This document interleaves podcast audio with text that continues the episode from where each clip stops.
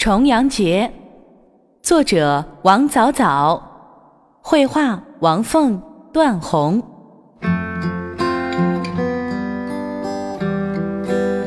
深秋的台北格外晴爽，街市上虽然车水马龙，但一点儿也感觉不到往日的喧嚣和沉闷。一大早，爸爸妈妈带着阿南。开车去市郊的阳明山看望阿公，因为今天是个特别的日子。从未见过面的二阿公一家从北京飞来，和阿公一家团聚。菜齐的瓜菜味儿飘进车内，让阿南很兴奋。阿南看到最多的是一团团大大的花球，红的。黄的、白的，姹紫嫣红，引来鸟儿纷飞。阿爸，那些是什么花？是菊花，一到重阳节就会怒放。秋天时，其他花都经受不住寒潮，会开败了，只有菊花能抗住，绽放枝头。所以大家都特别喜欢在重阳的时候出门赏菊。阿公家的菊花开得更好呢。阿公，我来了。阿南好一阵子没见到阿公了，一下子扑倒在阿公怀里，差点撞了阿公一个大跟头。毕竟阿公都快八十岁了。哈哈，乖孙子，快见过你二阿公。院子里站满了人，有大伯的儿子。阿柏、女儿阿美，还有不认识的二阿公一家人。二阿公雪白的胡须和阿公一样慈祥的目光，让阿南感到一种莫名的亲切。二阿公抱起阿南，狠狠亲了一口，大家都开怀大笑起来。阿南看见每个人胸前都插着一串红艳艳的果子。觉得很奇怪，这是茱萸，是二阿公从大陆带来的。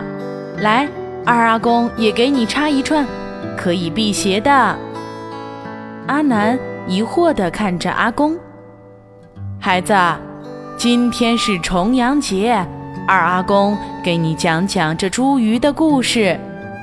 二阿公的话匣子打开了。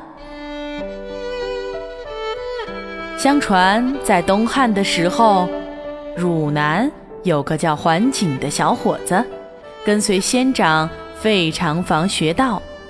这一天，仙长把桓景叫到跟前，说：“明天是九月初九，瘟魔又要出来作恶，你本领已学成，应该回去为民除害啦。”仙长送给桓景一包茱萸叶，一壶菊花酒。并且密授辟邪用法，让桓景骑着仙鹤回家了。桓景回到家乡，在九月初九早晨，按仙长的叮嘱，把乡亲们领到了附近的一座山上。他发给每人一片茱萸叶，一盅菊花酒。中午时分，随着几声怪叫，瘟魔冲出汝河。但是刚冲到山下，突然闻到阵阵茱萸奇香和菊花酒气，脸色突变。这时，桓景手持降妖宝剑追下山，几个回合就把瘟魔刺死啦。从此啊，茱萸辟邪的故事便年复一年的流传下来。人都齐了，我们登山了。阿公一挥手杖，二阿公牵着阿南的手，大家开始登阳明山了。每年的重阳节，阿公都会带着一家老小登山。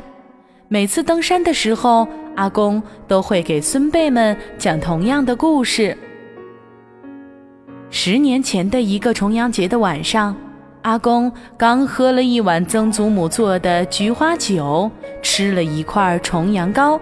就被军队抓去当兵了，从此再也没有回过家。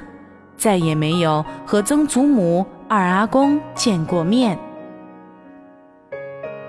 后来，阿公到了台湾，在阳明山下盖了一间房子。阿公每天起来的第一件事儿，就是爬上山顶向西遥望。再后来，阿公结了婚，做了爸爸。每年的重阳节，阿公都会带着阿妈、大伯和爸爸，酿上一坛菊花酒，做上一锅重阳糕，带领全家登上阳明山。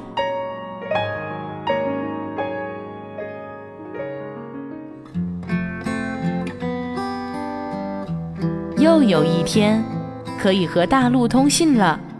阿公一连发了好多封信给二阿公，但是都没有回音。直到有一天，阿公接到了一个电话，才知道原来曾祖母在他来台湾的那一年去世了，而二阿公也搬到了北京。在阿公当兵的那些日子。每逢重阳节，曾祖母和二阿公就会带着阿公离开那晚喝的菊花酒，登上家乡的高山，盼望阿公早日归来。二阿公到北京以后，每年的重阳节则会带着家人登香山，祈盼阿公平安。终于爬到了山顶。这里的菊花开得比山下的更灿烂，黄黄的菊花瓣儿随风摇曳，似乎也在祝福着团圆的一刻。大人们取出准备好的重阳糕，摆放好碗筷，花花绿绿的重阳糕上插着五颜六色的小旗，层层叠叠，分外诱人。大家席地而坐，把阿公和二阿公围在中间。二阿公捧出曾祖母酿的那坛菊花酒，小心翼翼地给每个大人倒了一盅。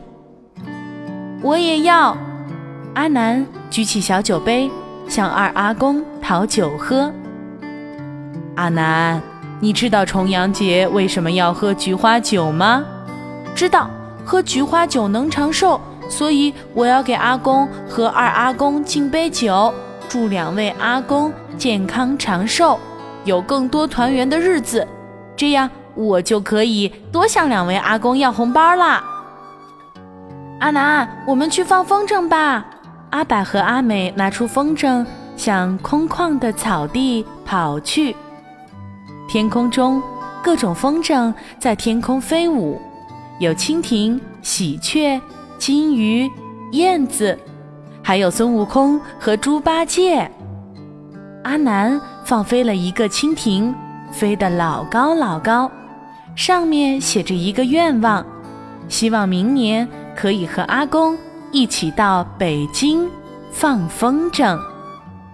夕阳下，满山菊花暗香浮动，和着满地黄叶，凉风习习，让人格外心旷神怡。